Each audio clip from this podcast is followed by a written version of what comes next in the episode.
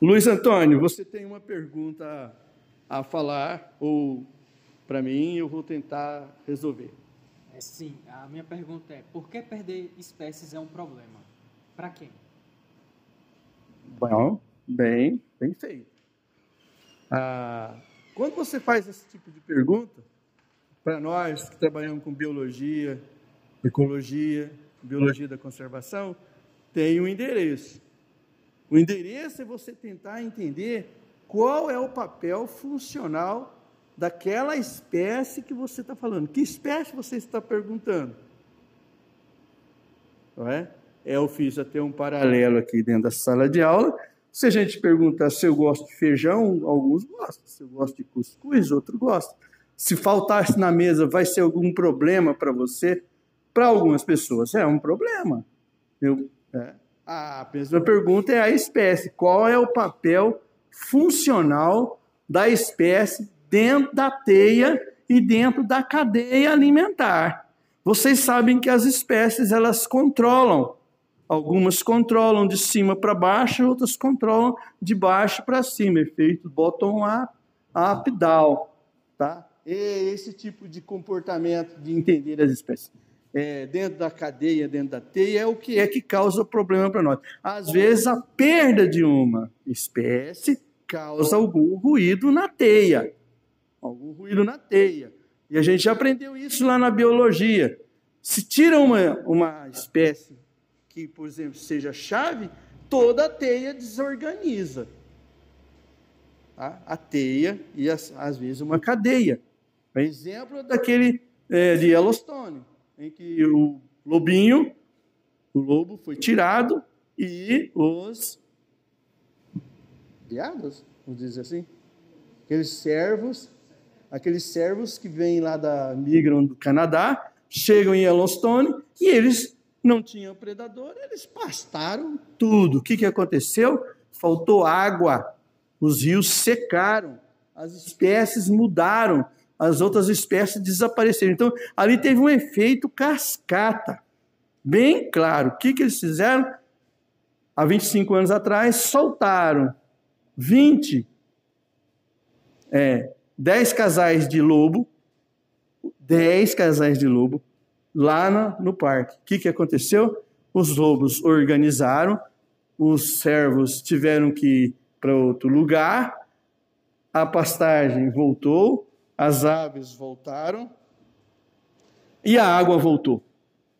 Tá? Então, o impacto de uma espécie sobre o ecossistema. Então, isso chama-se papel funcional que uma espécie tem. Tá? E já tem vários exemplos na biologia, principalmente na biologia marinha, quando você tira uma espécie e ela desencadeia outros processos. Então, neste caso, o papel funcional da espécie é muito importante. O que, nós temos na natureza hoje? Em lugares bastante diversos, como, por exemplo, a Amazônia, Mata Atlântica e outros ambientes tropicais. É porque nós temos uma redundância de espécies fazendo o mesmo papel. Redundância de espécies. Esse é um problema velho que às vezes a gente até foge da discussão para não dar margem para o adversário, mas tem que discutir.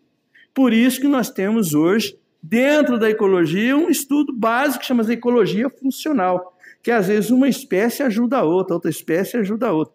É que nós estamos buscando o papel funcional de cada espécie, uma ajudando a outra. Muitas vezes, uma espécie funcional que seja até seja redundante, o desaparecimento dela pode causar problema para a espécie chave, a espécie principal, tá?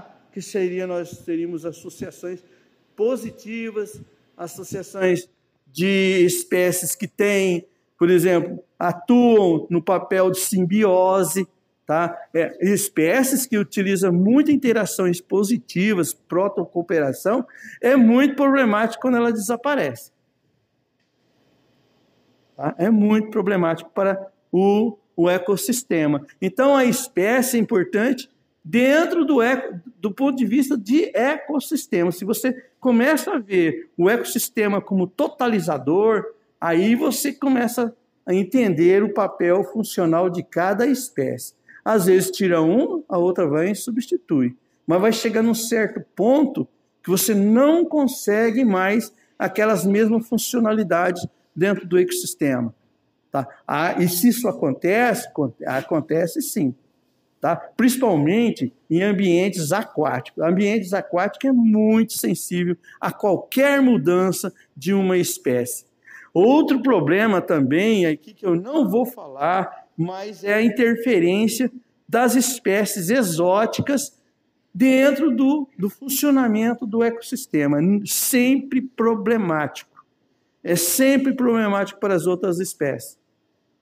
Agora é o seguinte, veja só que coisa super interessante entre papel da espécie. Porque como nós estamos falando em espécie, nós estamos falando no modo generalizador.